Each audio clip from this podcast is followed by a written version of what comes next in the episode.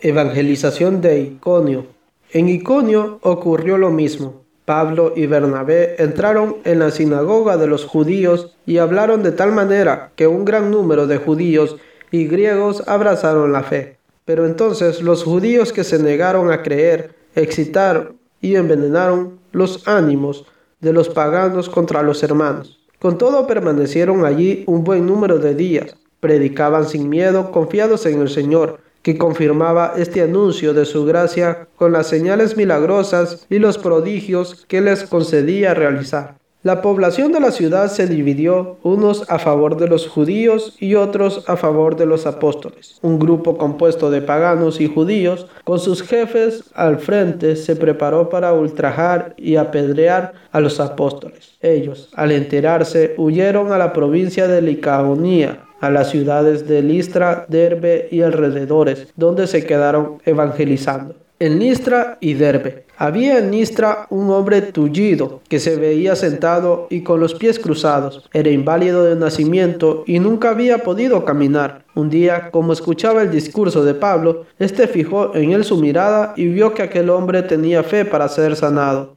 Le dijo entonces en voz alta, levántate y ponte derecho sobre tus pies. El hombre se incorporó y empezó a andar. Al ver la gente lo que Pablo había hecho, comenzó a gritar en la lengua de Licaonía. Los dioses han venido a nosotros en forma de hombres. Según ellos, Bernabé era Zeus y Pablo Hermes, porque era el que hablaba. Incluso el sacerdote del templo de Zeus, que estaba fuera de la ciudad, trajo hasta las puertas de la misma toros y guirnaldas, y de acuerdo con la gente quiso ofrecerles un sacrificio. Al escuchar esto, Bernabé y Pablo rasgaron sus vestidos para manifestar su indignación y se lanzaron en medio de la gente gritando, Amigos, ¿qué hacen?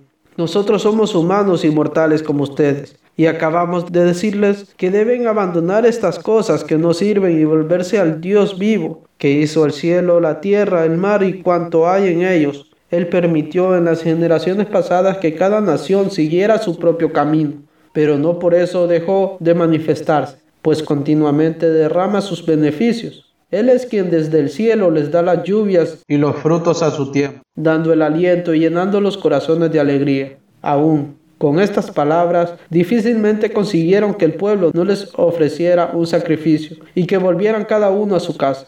Se quedaron allí algún tiempo enseñando. Luego llegaron unos judíos de Antioquía e Iconio y hablaron con mucha seguridad afirmando que no había nada de verdadero en aquella predicación, sino que todo era una mentira. Persuadieron a la gente a que les dieran la espalda y al final apedrearon a Pablo. Después lo arrastraron fuera de la ciudad convencidos de que ya estaba muerto. Pero sus discípulos se juntaron en torno a él y se levantó. Entró en la ciudad y al día siguiente marchó con Bernabé para Derbe.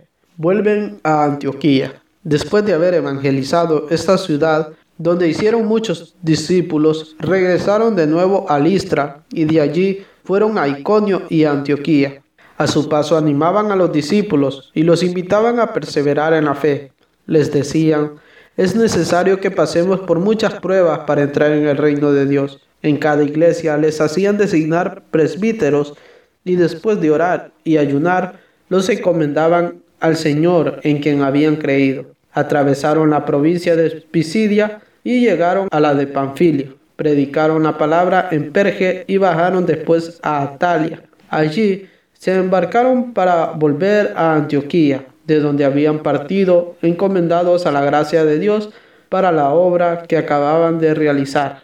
A su llegada reunieron a la iglesia y les contaron todo lo que Dios había hecho por medio de ellos y cómo había abierto las puertas de la fe a los pueblos paganos permanecieron allí bastante tiempo con los discípulos.